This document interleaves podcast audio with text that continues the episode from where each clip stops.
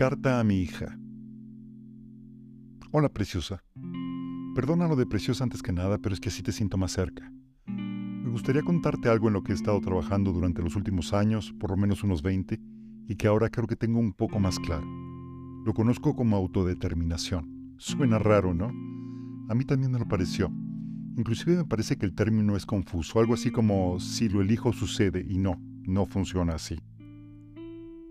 La primera vez que lo escuché fue hace unos 24 años guiado por Moni y Rudo.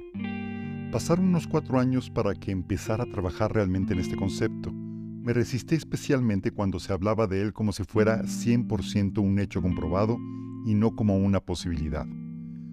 La mejor forma que he encontrado para explicarlo es diciendo que si el mundo, todo el mundo, determináramos en un 100% nuestra vida, nadie asumiría la postura de víctima que cada uno de nosotros elegimos nuestra vida y que siempre lo hemos hecho, a veces de forma consciente y muchas de forma inconsciente, que soy el resultado de mis elecciones, que no tengo la culpa de lo que me pasa, pero que definitivamente tengo que ver con lo que me pasa, o por lo menos eso espero, ya que de otro modo no tendría ninguna opción de mejora, que no hay un destino escrito en un gran libro ni en uno pequeño, que puedo ser lo que quiera ser y no tengo que ser todo lo que puedo ser. Lo que también es cierto es que no puedo elegir por los demás, que no puedo hacer que ellos elijan lo que yo creo que deben elegir, cosa que a veces me duele mucho.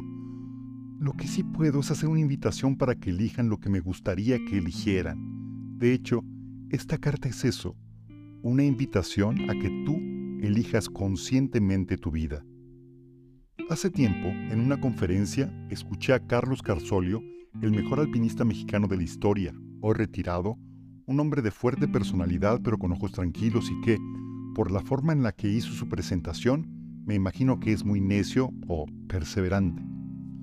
En esa conferencia dijo algo que, además de poderoso, me pareció muy cierto. Si asumes la postura de víctima, es muy probable que no sobrevivas. Carlos se refería a la muerte en el sentido literal, que cuando había un accidente en la montaña y el accidentado decía cosas como pobre de mí o culpaba a alguien más, él sabía en ese instante que muy probablemente su compañero no sobreviviría. Pero que si lo que decía eran cosas como ¿cuál es la mejor ruta para regresar ahora que me lastimé? se hacía cargo de las decisiones que había tomado y buscaba soluciones en lugar de quejas, esa persona era muy probable que lograra sobrevivir. Lo que dijo después me impactó aún más. En la montaña la muerte viene muy rápido, pero en la vida cotidiana, las personas que se asumen como víctimas tienen una agonía mucho más lenta. Y también dijo, la montaña más alta está dentro de ti. Yo no estoy seguro de que todo lo que me pasa lo haya elegido. Seguramente alguno de mis compañeros o colegas ahora estarán gritando blasfemia, pero la verdad no creo que saber a ciencia cierta si yo elijo o en realidad tengo la ilusión de que elijo sea realmente importante. Lo importante es qué es lo que hago si creo que tengo que ver con lo que me pasa, que no soy un pasajero de mi vida, que estoy en el asiento del conductor. Si asumes la postura de víctima, es muy probable que no sobrevivas. A esto me refiero cuando te pido que tomes tu vida en tus manos, que una baja calificación, por ejemplo, no es producto de las injusticias de tus maestros, sino de las elecciones que has hecho. Quizá estés pensando ahora, entonces resulta que yo tengo la culpa de todo lo que me pasa. De ninguna manera, nada más alejado de la realidad. La culpa congela y sirve para manipular a los demás. Los políticos y los líderes religiosos lo saben muy bien. La culpa es casi tan poderosa como el miedo, porque se parecen mucho. Lo que sí te deseo con todo mi corazón es que hayas elegido algo que tenga que ver con el resultado que obtuviste, ya que entonces podrás evitar que algo que no te guste vuelva a suceder. Si no tuviste nada que ver con eso, es muy probable que te vuelva a pasar. Pero si sabes cuáles fueron las elecciones que hiciste para estar donde estás, puedes moverte e irte a donde realmente quieres estar. ¿Que si es sencillo, me preguntas? no. Pero es la mejor sensación que hay.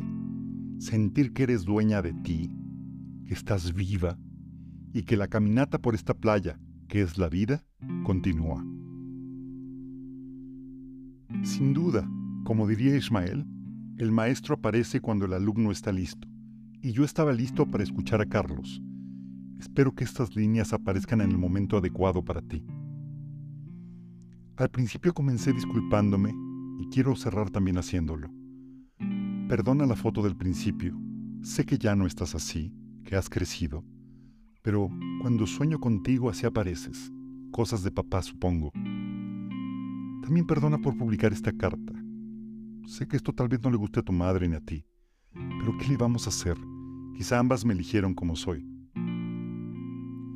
Puede que sea exhibicionismo, o quizá la publico con la sincera esperanza de que alguien también la lea, le haga sentido, le ayude, y así tengamos un grano más de autodeterminación en esta playa, y que esto pase antes de que llegue la siguiente ola y borre nuestras huellas. Te amo como nunca pensé que era posible amar. Gracias por aceptar la invitación a ser mi hija. Tu padre, Ricardo.